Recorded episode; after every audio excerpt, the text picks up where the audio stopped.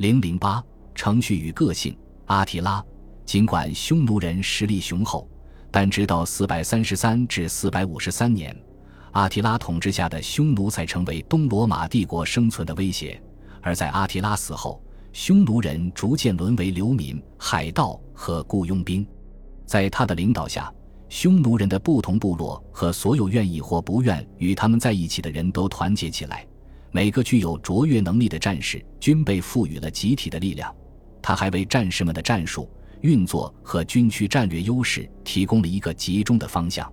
诚然，即使在阿提拉的统治下，匈奴仍然是掠夺者而非侵略者。但他们的规模如此之大，甚至可能危及一个帝国。阿提拉的崛起被乔丹尼斯和他的主要信息来源卡西奥杜勒斯描述如下：因此，阿提拉是蒙德祖克斯的儿子，他的兄弟是奥克塔和鲁亚斯。据说他们在阿提拉掌权之前统治过一片区域，但他们与阿提拉的统治范围并不完全相同。他们死后，阿提拉和他的兄弟波莱达一起继承了匈奴国。为了和他所准备的远征一样，他试图通过谋杀来增强他的王朝力量。这样，他就从毁灭自己的亲族开始，直到摧毁其他威胁者。现在，当他的兄弟布莱达被他杀死时，阿提拉把所有的人都团结在他的统治之下。他还将许多其他族群聚集在他麾下。他试图征服世界上最重要的民族——罗马人和西哥特人。阿提拉不仅利用他无可争辩的指挥权统一了匈奴的各氏族，还塑造了王朝的合法性，或者至少将其打造成一个受人尊敬的宗族。因为匈奴人不是特别受限于王朝原则，他公平地分享战利品和贡品收入，还有所谓的魅力型领导的精心设计。来自帕尼姆的普里斯科斯作为拜占庭代表团的一员，四百四十九年被派去和阿提拉进行谈判。在他的描述中，我们可以认识到阿提拉使用了特殊手段来增强他的权威。在当时，这些手段就已经很古老了，但依然有效。事实上，同样的手段在不久前被其他伟大的历史人物所运用。一场晚宴才刚刚开始，当所有的人都入座的时候，一位侍者走到阿提拉身边，给他一杯酒，酒杯是用木头做的。他接过酒杯，按顺序向第一个在座者致意。被阿提拉致意的人站了起来，出于惯例，直到他尝了酒或将酒一饮而尽，把墓碑还给逝者后，才能坐下来。这是在察言观色，就像斯大林的酒会一样，通过荣誉和耻辱的暗示，使他的部下们保持平衡和稳定。阿提拉的仆人首先端上来满满一盘子的肉，之后那些服侍我们的人把面包和熟食放在桌子上。当其他的野蛮人和我们享用盛在银盘上的丰盛菜肴时，阿提拉的木板上只有肉。他在其他方面也表现出了节制。在宴席上，金杯和银杯被递给宴席上的宾客，而他的杯子是用木头做的。除了干净，他的衣服很朴素，与其他普通的匈奴人的衣服并无太大不同。无论是他身边悬挂的刀剑，或他的蛮族靴的紧扣。还是他的马的缰绳，都不像其他的人那样用金子、宝石或其他值钱的东西来装饰。这让我们想起了阿道夫·希特勒身着普通棕色制服、吃着汤和蔬菜的模样。与此同时，四周围坐着的因被授予奖章而熠熠发光的将军和陆军元帅们，却在享用着肉和香槟。然而，领袖并不是在所有情况下都表现的谦逊，在人民面前。他们需要通过仪式来增强权威。阿提拉进来的时候，年轻的姑娘们前来迎接，细长的白色亚麻布幔一行行排列着为他引路。布幔由两旁的女人用双手支撑着，这些布幔伸展得如此之长，每一条布幔旁边都有七个或更多的女孩。很多这样的姑娘在布幔边列队，她们还唱着匈奴的歌曲。这与那些滚动的鼓声。巨大的横幅和纽伦堡集会的火把截然不同。匈奴人用他们自己的语言来宣告对权力的掌控，这来源于萨满仪式，而不是军事游行或瓦格纳歌剧。在我们如今的时代，有些国家的领袖实际上是塑造了狂热个人崇拜的萨满，在公开场合得到大批贞洁的年轻女孩们的狂热歌颂。但领导也是人民中的一员，或者至少是一部分人中的一员。他们的妻子可以声明接近权力，同时保持适当的地位，从而成为普通人和伟大领袖之间的桥梁。当阿提拉靠近奥尼吉修斯时，奥尼吉修斯的妻子和一群仆人向他迎上来，一些人拿着食物，还有一些人拿着酒。为了取悦这位密友的妻子，他坐在马上吃东西。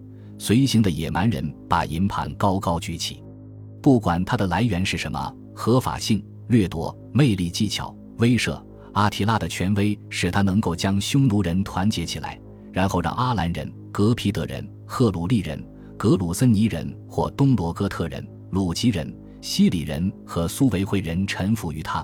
尽管上述部族都是让罗马人敬畏的日耳曼战士，但他们却臣服于阿提拉。他们的农业技术养活了不愿意耕种的匈奴牧民。他们的战士们也不得不跟随阿提拉去远征，以他们庞大的数目为匈奴人的特殊作战技能添色。最后，阿提拉将自己卓越的治国才能贡献给匈奴的军事力量。当然，他依赖暴力，又小心地控制暴力。与一开始就施展军队的力量相比，阿提拉更倾向于谨慎地使用武力，比如在严峻的局部战争中，不是为了获得领土，也不是为了削弱敌人。而是为胁迫和勒索打下基础。四百五十一年，在阿提拉去世两年前，他发动了一次大规模且代价高昂的战役，但这是个很大的例外。通常，只要通过暴力威胁，他就能得到他想要的东西，而不必在大规模战斗中动用他的部队。无论是在冰岛的传说中，还是在当代的想象中，阿提拉都是一个野蛮的战士。但与之形成强烈反差的是。阿提拉也是一个谈判的信徒，他经常要求帝国派遣使节到他的营地中，也经常派使节到君士坦丁堡和拉文纳，后者仍属西罗马帝国。一位现代历史学家将他描述为一个外交蠢货，并记载了他的失误。也许确实如此，但作为一个游牧民族的国王，在与两个罗马帝国进行谈判的同时。又在他的宫廷里讨论穿越遥远的高加索山脉入侵波斯帝国的问题，这至少也是一次重大失败。以前从没有这样的情况出现，直到蒙古人在真正统治中国和主导了整个俄罗斯的时候，才再次出现类似的情况。在一段非常有趣的文章中，东罗马帝国代表团的信使普里斯科斯认真听取了西罗马帝国代表团经验丰富的特使的意见。当时。这两组谈判的进展并不顺利。当我们对阿提拉的勒索要求表示惊讶时，经验丰富的特使罗穆卢斯回答说：“阿提拉庞大的财富和他被赋予的巨大的权力使他如此傲慢，以至于他只理会对他有利的建议。以前的西西厄或任何其他地方的统治者从来没有在这么短的时间内取得过如此大的成就。他统治着海洋中的岛屿，除了整个西西厄之外。”还强迫罗马向他进贡，他的目标并不局限于目前的成就。为了进一步扩大帝国版图，他还想进攻波斯人。阿提拉故意将武力和谈判两种手段结合起来。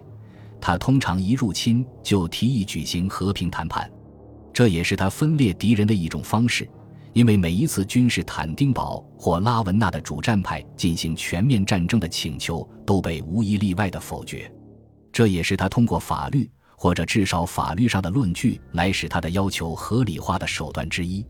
在四百四十九年，普里斯科斯与他在一起时，阿提拉向西罗马人索要一套由逃犯典当的金杯作为自己的合法战利品，并从东罗马人手中夺回了一些逃跑的囚犯。